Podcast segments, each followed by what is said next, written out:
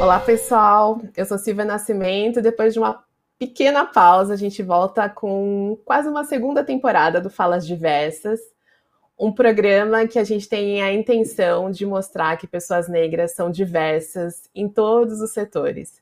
Como no primeiro programa da nossa primeira temporada, eu inicio essa segunda temporada falando sobre política, que é um tema que super interessa a nossa comunidade, até porque é um tema onde rostos como os nossos são muito invisibilizados. Então, a minha conversa de hoje é com a Vera Lúcia Pereira da Silva, candidata à presidência da República pelo PSTU. Muito bem-vinda, Vera. Obrigada pelo seu tempo em conversar com a gente. Ah, obrigada, Silvia. Muito obrigada pelo canal, pelo seu canal Mundo Negro, poder conversar sobre essa nossa candidatura, os desafios que nós temos, mas a importância que é para a classe trabalhadora brasileira, mundial, sobretudo para os negros e negras daqui do Brasil. Muito legal. Eu sempre gosto de começar a entrevista conhecendo a pessoa, porque já li muitas entrevistas suas, participações em programas de TV, mas às vezes tem alguma coisa sua que você gostaria que as pessoas soubessem ao seu respeito, mas você nunca tem oportunidade de falar.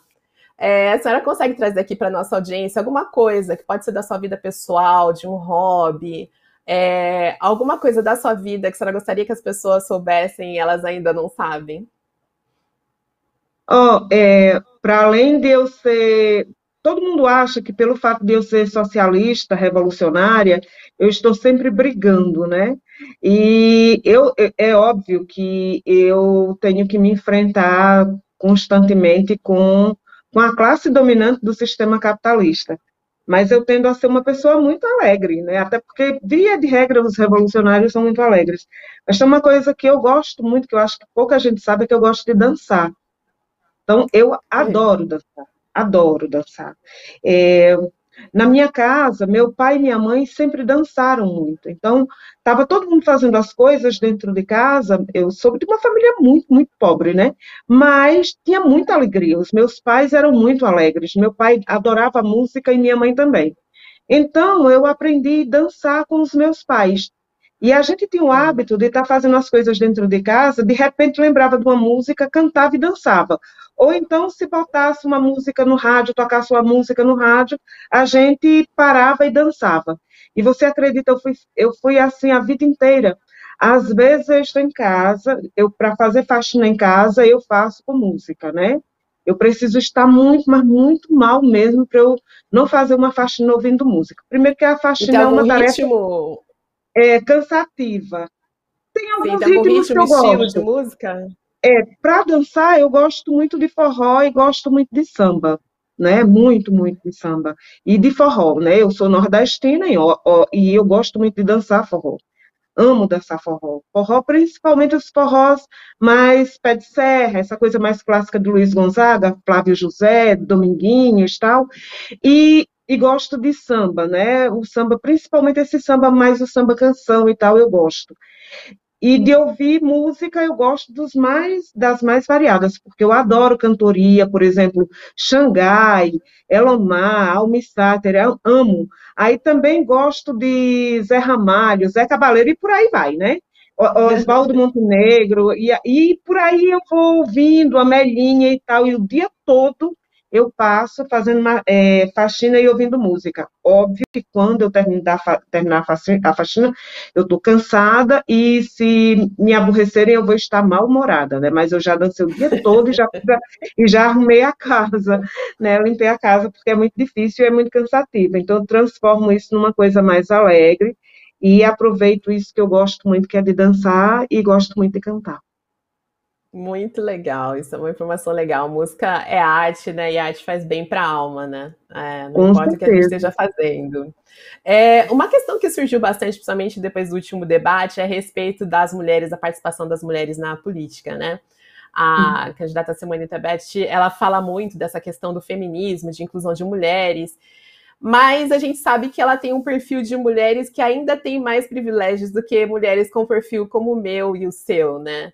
É, quais são as mais, maiores dificuldades que as mulheres negras encontram hoje na questão de política? É a questão da invisibilidade, é a questão do machismo. Mulheres negras são levadas a sério quando elas querem falar sobre política? Então, é, a dificuldade que nós temos da participação política tem a ver com o fato de que a política no Brasil ela é controlada pelo poder econômico. E os negros e negras da classe trabalhadora estão à margem disso, estão à margem disso, desse poder. Nós somos, muito embora nós sejamos responsáveis pela produção da riqueza desse país, desde que chegamos aqui na condição de escravizados, é, e mesmo é, e hoje continuamos fazendo isso, é, a decisão que é tomada é tomada em nosso nome, sobre nossas vidas, mas nós não decidimos isso. Né? E tanto é assim, uma, nas eleições isso fica mais evidente. Por exemplo, nessas eleições nós temos partidos que são próprios da classe trabalhadora, que eu tenha acordo ou não, mas que são candidaturas da classe trabalhadora. Esses partidos, é, eles estão à margem, à margem. Sim. Desses partidos, inclusive, o PSTU é o, é, não é o mais antigo, mas é o que conseguiu minimamente pontuar nessa, nessas eleições, e mesmo assim, é, nós não somos convidados para os debates, para as sabatinas mais importantes, nos grandes veículos de comunicação de massa. Essa é uma forma de discriminar o, o, as nossas organizações e de não levar em consideração a realidade que nós vivemos e nem o projeto que nós estamos apresentando nessas eleições.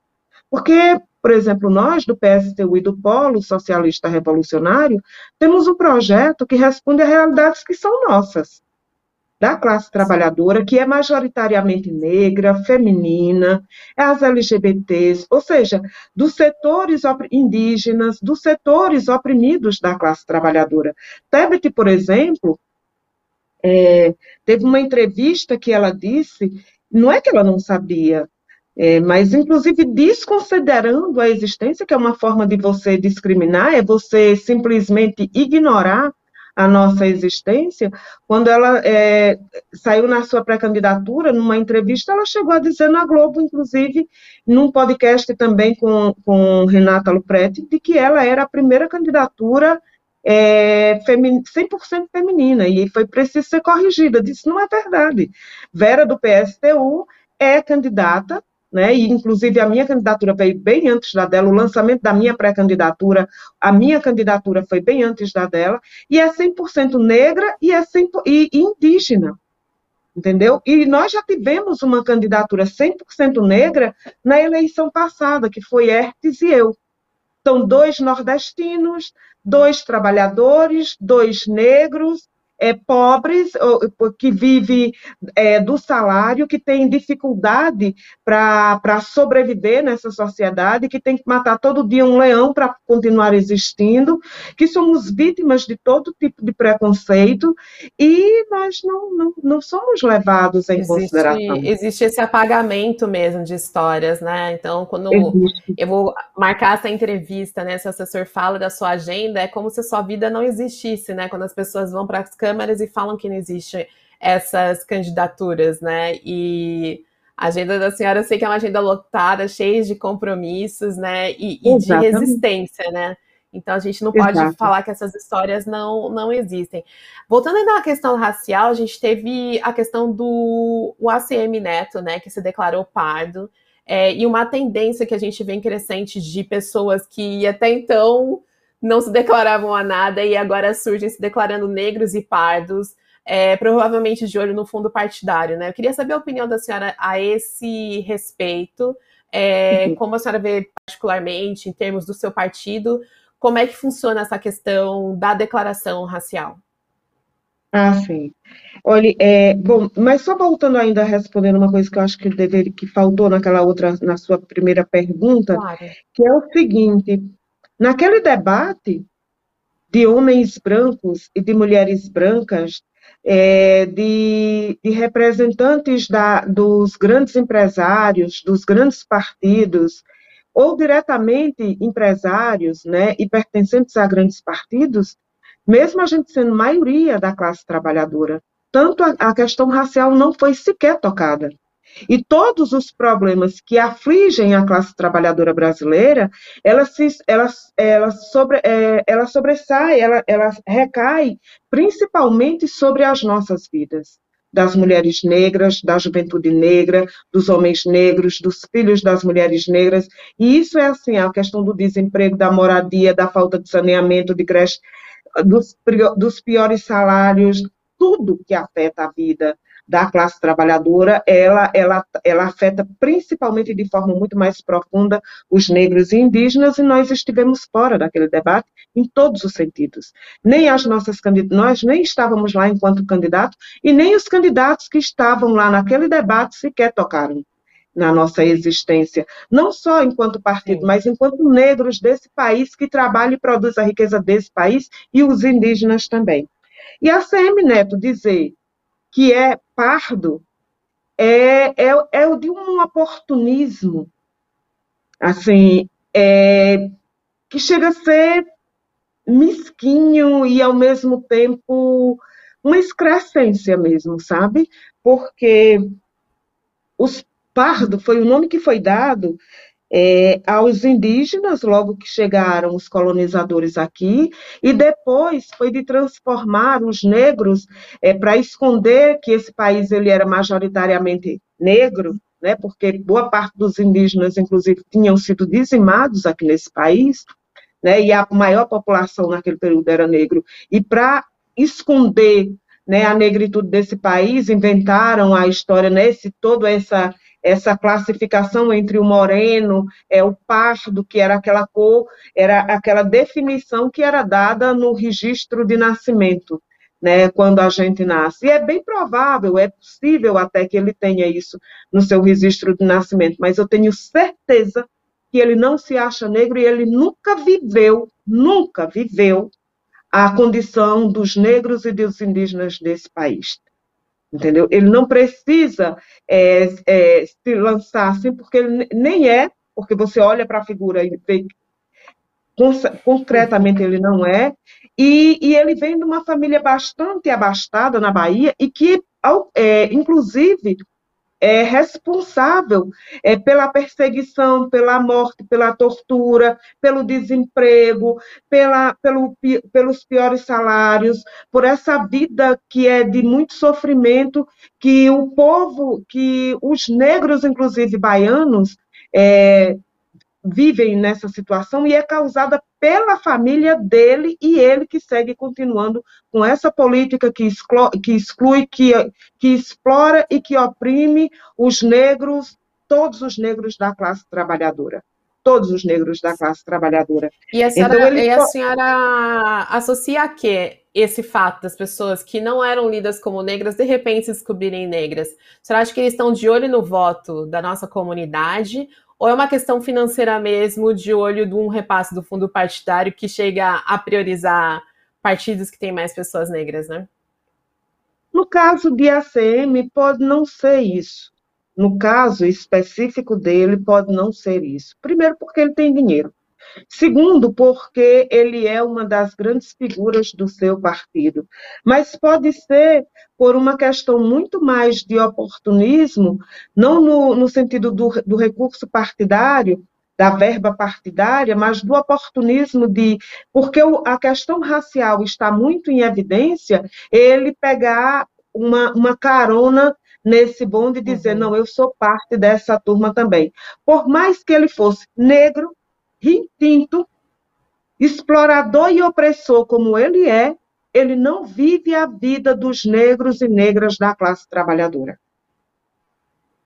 Sim, isso também é. A gente tem leu com muito oportunismo que existe no mundo político, no mundo corporativo, né? Parece que a questão racial meio que virou moda, entre aspas, né? E agora eles querem é conquistar pessoas, mas a gente que entende de história já estamos aqui um tempinho já né, nesse país, vendo como as coisas funcionam. A gente consegue ver direitinho quem é oportunista e é bom que a internet hoje ela consegue já quebrar essas fake news instantaneamente, né, e gerar de debates, né, que na geração que eu votava, quando eu tinha 16, 17 anos, é, a gente dificilmente ia conseguir ter acesso a esses tipos de informações. Então, viva a tecnologia e protestemos, né? A gente não pode se calar ouvindo esses disparates ah, mesmo, claro, né?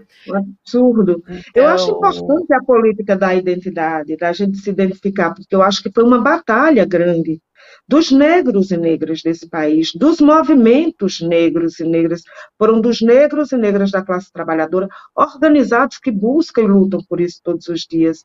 E de dizer que, porque durante muito tempo tudo que era ruim é associado a gente, né? Nós somos as coisas ruins dessa sociedade. Tudo que é ruim é associado a nós. E negam, inclusive, tudo que a gente fez por essa sociedade e continua fazendo. Agora, é, negro não é uma questão de moda. Não é uma moda. Quando a gente reivindica é, que sejamos vistos, ouvidos, é porque essa sociedade ela cresceu e ela se desenvolveu fincados em mais de quatro, em quase quatro séculos de escravização dos nossos, do nosso povo, e depois que nós saímos da senzala sem nenhuma, nenhum tipo de reparação, nós hoje amargamos, inclusive, os piores índices quando somos, nós somos jogados no mercado para concorrer na mesma condição que o branco, sendo que em quase, em mais de 300 anos, foram, foi dito e criado todo tipo de ideologia pela ciência, pela igreja, pelos movimentos, pelos partidos, por toda a classe dominante, ou seja, por toda a burguesia brasileira internacional, de que nós éramos, ser, éramos seres é, somos seres menos capazes, que nós somos é, ruins, que nós somos associados a tudo que não presta, quando tudo que não presta foi o que fizeram conosco até hoje. Né? Então, nós somos vítimas de tudo isso, e, e hoje, quando a gente reivindica, é para dizer o seguinte: essa realidade que nós vivemos, ela não nasceu, não surgiu de uma hora para outra. Ela tem um arcabouço histórico que é produto, inclusive, do próprio desenvolvimento da sociedade capitalista, que aqui no Brasil ela se assenta sobre o sangue e o suor dos negros e um cemitério de indígenas. Vamos combinar, porque é essa a história do Brasil e é boa parte da história de toda a América. Né, que se utilizou disso. E o sistema capitalista se desenvolveu assim. Nós, quando nós reivindicamos que nós somos negros, que nós queremos e temos o direito de usar os nossos cabelos como eles de fato são, que nós somos o que nós somos e, e, nós somos assim e não vamos deixar de ser assim e precisamos que sejamos respeitados, vistos e ouvidos assim, é porque essa é a nossa realidade, nós temos o dever, inclusive, de lutar por ela e o direito de lutar por ela. Agora, você vê essa coisa oportunista que muitas vezes se utiliza né, desse momento para se credenciar junto a isso e depois continuarem explorando, oprimindo a gente e falando em nome da gente. Entende? Não, absurdo, né? Já basta, né? Já basta. A gente já teve isso demais. É, dentro do plano do seu plano de governo, a senhora fala que não há capitalismo sem racismo. É, eu entendo que a senhora esteja falando de uma estrutura é, econômica que favorece pessoas brancas em detrimento do trabalho de exploração do trabalho de pessoas negras, né? É, em termos do plano de governo, quais são as medidas que a senhora pode citar para a gente, assim, em curto prazo, que a senhora implementaria para tentar diminuir essa discrepância socioeconômica que existe no Brasil entre negros e brancos? A primeira coisa é a gente resolver os problemas graves que se abatem sobre as condições de vida dos negros e negras da classe trabalhadora. Então, a primeira coisa que nós temos que resolver é o problema da fome e do emprego. Nós somos defensores do pleno emprego, né, que ninguém tenha que ficar desempregado, não é nenhum, nem dois, nem. Não, todos têm que trabalhar. Todos que estão em idade ativa para produzir devem produzir. Então, a primeira coisa é resolver o problema do salário, é, para quem está trabalhando e para quem está desempregado. Então, é, garantir, não só dobrar o salário mínimo e garantir que todos os que estão desempregados recebam um salário mínimo até entrar no mercado do trabalho. Absolutamente todas as pessoas que estão desempregadas. Para isso, nós vamos usar o, o dinheiro que hoje o governo usa para pagar, que destina a cinco bancos, que é metade do orçamento da União. Então, é prioritariamente para garantir o salário para que esses que estão desempregados possam sobreviver até voltar a trabalhar. Então, não vai pagar a dívida pública. Aí, muita gente pergunta assim, mas você vai dar um calote nos bancos? Não, nós não vamos dar calote nem quem trabalha na classe trabalhadora, porque você acha justo o governo pegar metade, às vezes mais da, da metade do orçamento da União e entregar cinco bancos e você condenar milhões à fome e ao desemprego? Não é, não é justo. Então, nós vamos pegar esse dinheiro e vamos garantir esse salário mínimo e garantir esse salário para todos que estão desempregados. Se disserem que, se os bancos provarem que nós ainda devemos, mostre a conta e nós, depois nós vamos fazer um plano de pagamento, de forma que a gente não condene ninguém a passar fome e ficar desempregado, ou então aquilo que banco, os bancos deverem a esse país também pagarem, né? Porque aqui a gente tem que ver, depois disso, quem é que deve a quem. Mas primeiro garantir que esse dinheiro vai para esses, esses trabalhadores, que vai é, majoritariamente negros é, que estão desempregados, mulheres que estão desempregadas, também são a, é a maioria dos que passam fome. Junto com isso, nós precisamos ter um plano de obras que atenda às demandas da classe trabalhadora, centralmente dos negros e negras, e ao mesmo tempo gere trabalho. Então, hoje nós temos um déficit no Brasil de mais de 6 milhões de habitação. Então, é principalmente garantir habitação para todo mundo e saneamento básico, que é quem afeta, quem mais afetado são os negros e negras. Creches, para as mães, é, que, principalmente as mães, porque geralmente são as mães que cuidam dos filhos, e quem tem que cuidar dos filhos da, da classe trabalhadora que sai para é, trabalhar é a própria sociedade, então o Estado tem que garantir é, creche para todo mundo. É, ao mesmo tempo, nós precisamos tirar as mulheres do desse trabalho que é o trabalho doméstico mais pesado, que é cozinhar, que é cuidar das roupas de todo mundo, mesmo você tendo máquina de lavar. Então, não vai fazer máquina de lavar e botar máquina para todo mundo é, comprar. É, não, não vai ser assim. Nós queremos que tenham é, lavanderias coletivas né, com máquinas industriais, que quem vai lavar a roupa industrialmente como trabalho não vai ter que lavar sua roupa, própria roupa, inclusive, quando chegar em casa, garantir máquina, é, lavanderias públicas para todo mundo, para livrar a mulher dessa carga doméstica, e, e, e restaurantes públicos também, livra você da cozinha. Então, já se livra da cozinha, dos pratos, livra do monte de coisa que você passa aí a vida inteira fazendo para que as mulheres fiquem mais livres para discutir política, para cuidar, para é, ter acesso à cultura, para trabalhar e não ter dupla jornada, essas coisas. Para isso, nós vamos ter que taxar não só as grandes fortunas dos maiores empresários desse país, nós vamos ter que taxar os seus lucros e dividendos também, porque há uma concentração muito grande de riqueza nesse país, nós precisamos tratar disso também. Os grandes empresários aqui e as multinacionais que aqui trabalham, é, estão aqui, trabalham não, que exploram aqui força de trabalho muito barata, vai pagar imposto. Então, nós precisamos fazer isso para isentar as micro e pequenas empresas, que também uma parcela grande é, de mulheres e de negros que trabalham, inclusive, muitas vezes na informalidade, para que eles possam se desenvolver. Bom, junto com isso, nós precisamos estatizar, e aí é mais sério, porque aí é, mais, é pega o grosso né, da, das empresas desse país, é a estatização das 100 maiores empresas do Brasil, aqui no país, mas além de estatizar, elas vão estar colocadas sob o controle dos trabalhadores que já trabalham nessas empresas. Dentre elas estão os bancos, porque a gente, além de estatizando, nós queremos ter é, conhecimento de todas as operações e o controle sobre todas as operações e pegar os recursos desses bancos que lucram absurdamente e investir no desenvolvimento, tecnologia, na ciência, na educação e na saúde aqui no país, de forma que nós possamos desenvolver o Brasil, coisa que é o inverso do que acontece hoje, porque nós estamos caminhando para a condição de colônia novamente, exportador de alimentos e de minérios aí no no mercado mundial.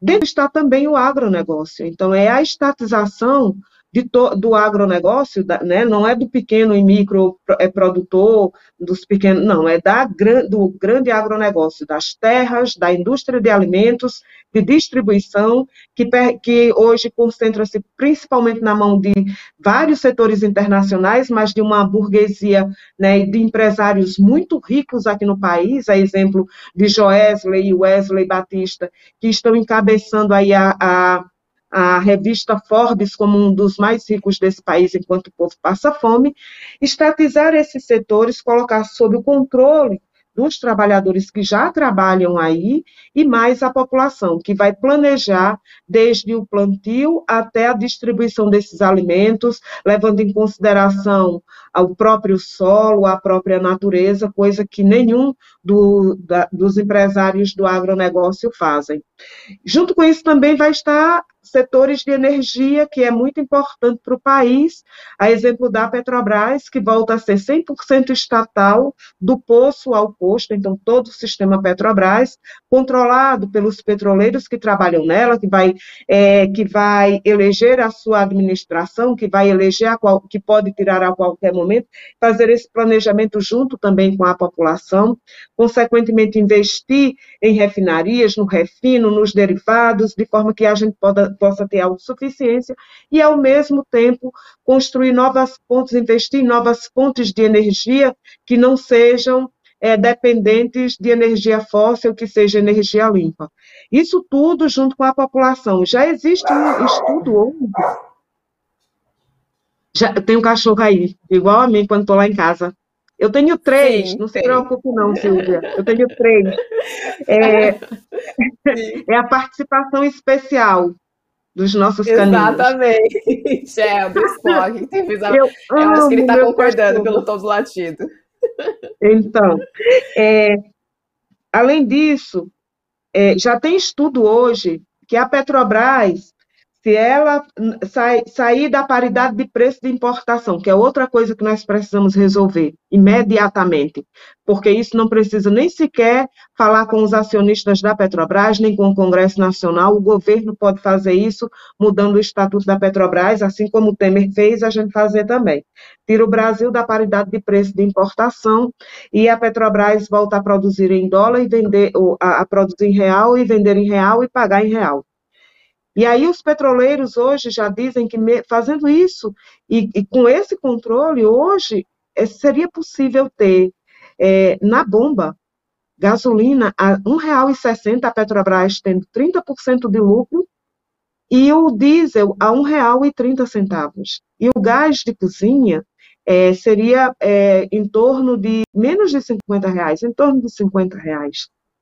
Veja o quanto isso é, mudaria né, as condições de vida nesse país. E assim é, é, é, tomar conta novamente dos portos, aeroportos, rodovias, ferrovias, investir na, no, no, no, no, novo modal de transporte nesse país, investir em transporte, construir moradia, porque nós precisamos resolver o problema da habitação e do saneamento básico no Brasil, que é gravíssimo. Você ter mais de 6 milhões de pessoas que não têm onde morar, você num país tão rico, ter pessoas morando na rua, aqueles que estão desempregados e os que estão trabalhando também, porque o que recebe não dá para pagar um aluguel, e aí mesmo trabalhando você tem que escolher ou come, compra comida e não paga o aluguel e vai morar na rua, ou você paga o aluguel e mesmo trabalhando passa fome.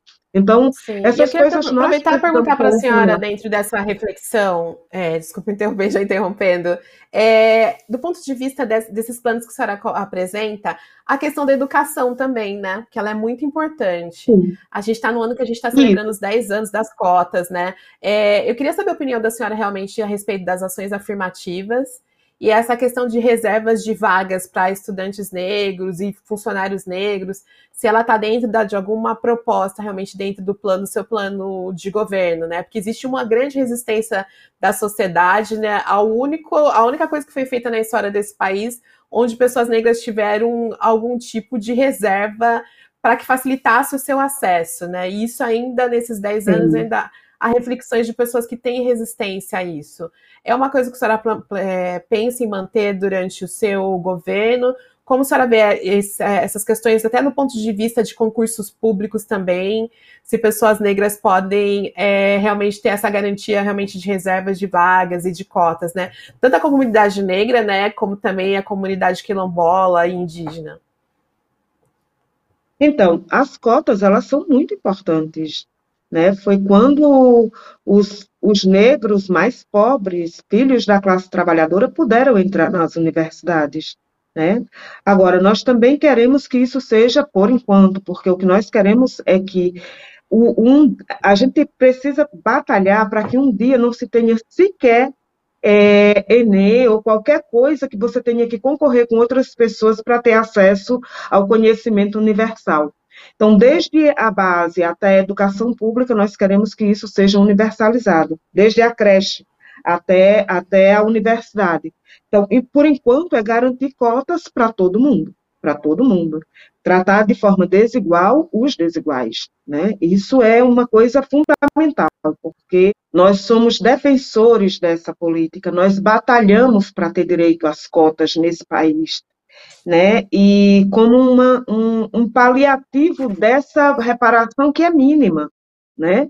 Porque cotas é uma coisa mínima diante de uma população tão grande, nós somos maioria nesse país, entende? Ah, e agora, nós queremos que todos os recursos públicos vá para a iniciativa, para a universidade pública, para a escola pública, para tudo que é público. E, que, e somos defensores de que as universidades particulares e faculdades paguem impostos à universidade para o governo, para que esses recursos sejam destinados à educação pública, para que a gente possa é, ampliar as universidades, criar novas vagas, investir em pesquisas, garantir residência, tudo que nós precisamos assegurar para a nossa juventude. E a nossa busca é que, caso é, a gente seja necessário para colocar todos os negros e negras nas universidades, todos aqueles que precisam estudar na escola, se for preciso, a gente estatize as empresas, as escolas e universidades particulares, é, faculdades, universidades, para que ela toda seja agregada àquilo que é público, para que nós possamos universalizar a educação desde a creche até a universidade. E mais do que isso, nós precisamos investir muito todos os recursos. Quando a gente diz que vai estatizar, é porque as, as estatais, além de serem controladas pelos trabalhadores, elas pagam muito mais impostos do que as privadas. Mas nós vamos querer tanto ampliar o imposto sobre as grandes empresas nacionais e internacionais, inclusive sobre as remessas de lucros que são enviadas para fora, taxar as exportações e importação, tudo isso para investir em educação, saúde, saneamento, em tudo que nós precisamos para desenvolver a nossa sociedade, começando pelos oprimidos. Aqui nós vamos começar centralmente pelos oprimidos. Então começa pelos negros, negras, negros e negras, indígenas e as LGBTs também. Por isso, por exemplo, quando a gente fala da estatização do agronegócio, nós estamos falando também da demarcação, titulação das terras indígenas e quilombolas. Nós precisamos devolver a terra que foi roubada dos indígenas. Porque esses povos, eles são perseguidos, foram escravizados, são assassinados. Somente esta semana foram assassinados dois indígenas. Hoje, nesse momento que estou fazendo essa live com você, é, hoje, no dia de hoje, um, um garoto de 14 anos que estava pedindo pelo seu povo, ele foi alvejado pelas costas, ele foi morto numa manifestação. Ele só quer que o seu povo viva. E ele foi morto. Nós precisamos devolver as terras dos indígenas. Nós precisamos salvar a natureza. E isso requer tanto a devolução das terras, como a gente tem regulamento, por exemplo, para o funcionamento de toda e qualquer mineradora nesse país.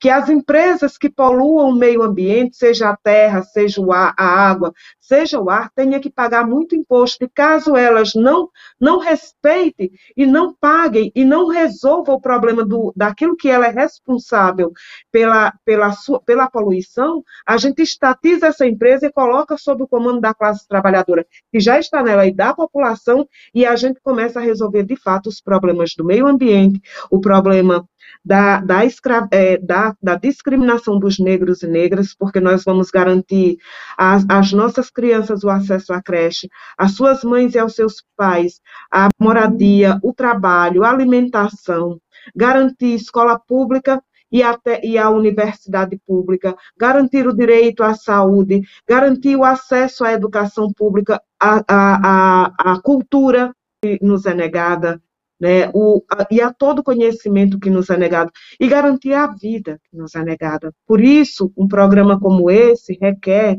também o conjunto da classe trabalhadora organizada, negros e negras, homens e mulheres, os brancos da classe trabalhadora também, que apoiam, essa, que defendem os negros, e essa, precisamos dessa, dessa, de buscar também essa unidade com aqueles que defendem os negros da classe trabalhadora, que é da nossa classe também, que precisam lutar com isso para que possamos é, form, sermos mais fortes, mas ao mesmo tempo é, nós precisamos estar organizados para garantir a aplicação desse projeto, porque esse projeto interessa aos negros e indígenas da classe trabalhadora, mas nós vamos ter que nos confrontar diretamente com os interesses daqueles, essas 100 maiores empresas representa aqueles senhores que controlam mais de 50% da, de toda a riqueza desse país.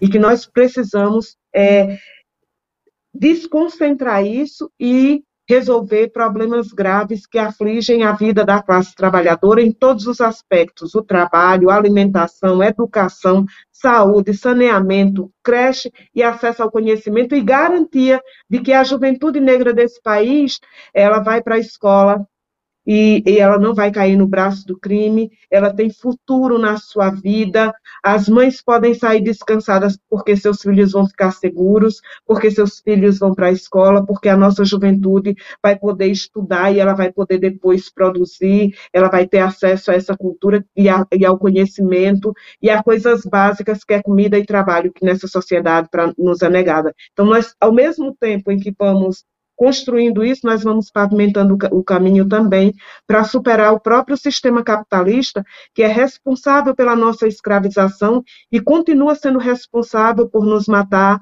a, a, é, de fome, de doenças e de bala também, porque a nossa juventude está sendo exterminada por esse sistema social. Não, sem dúvida, sem dúvida. É muito trabalho pela frente.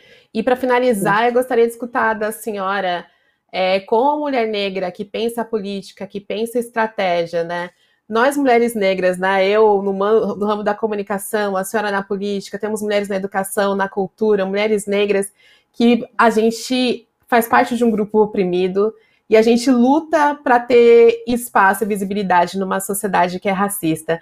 O que motiva a senhora é na questão do ponto de vista da saúde mental, qual a palavra, o conselho que a senhora deixaria para mulheres como nós, né, que resistimos e acreditamos no futuro de um país melhor, mesmo esse país não gostando de pessoas como a gente? Qual que é o segredo para não desistir? O que a senhora daria de conselho para as mulheres que estão ouvindo a gente nesse momento? É, é não desistir, porque nós necessitamos mudar essa realidade. Se nós não mudarmos, ninguém vai mudar. Porque resolver o problema da fome interessa para nós. Resolver o problema do desemprego é o interesse nosso. Resolver o problema da educação pública, do acesso à creche, a universalização da, da educação pública e de qualidade é o interesse nosso. É, a saúde idem, o acesso à cultura também interessa a nós, porque quem é de classe média alta e é rico nessa sociedade tem direito a tudo, a paz, tem acesso a absolutamente tudo. Quem não tem isso é a nossa classe, a classe trabalhadora e, a, e majoritariamente negra. Então, interessa a as negras, aos negros, a gente mudar essa realidade para que nós possamos descansar a carne, para que nós possamos ver os nossos irmãos de classe e de cor é, tendo acesso ao conhecimento, é, que não tenha uma vida tão sofrida como a que nós tivemos para chegar até aqui, para que a nossa juventude possa ter futuro, para que nenhuma mãe possa ver uma criança é, chorando com fome, para que ela, nenhuma mãe negra é, possa enterrar os seus filhos, para que nenhuma indígena possa enterrar os seus filhos e seus, e seus parentes. Nós precisamos dar cabo de construir uma sociedade para nós. Perfeito. Na verdade, agradeço demais. Foi uma honra conversar com pessoas envolvidas em mudar a história desse país de maneira comprometida. É, e nadando contra a maré, que realmente a gente vive numa sociedade que não quer que pessoas como a gente tenham poder, a senhora resiste. É, e eu agradeço demais o seu, o seu tempo aqui com a gente. Eu encerro aqui mais um Falas Diversas, o primeiro dessa nova temporada, com muito conteúdo, com muita reflexão sobre o que é ser negro num país como o Brasil e realmente das carências que precisam ser supridas. É, eu encerro por aqui e espero vocês no próximo programa. Obrigada. Obrigada a vocês todos. Beijo, viu?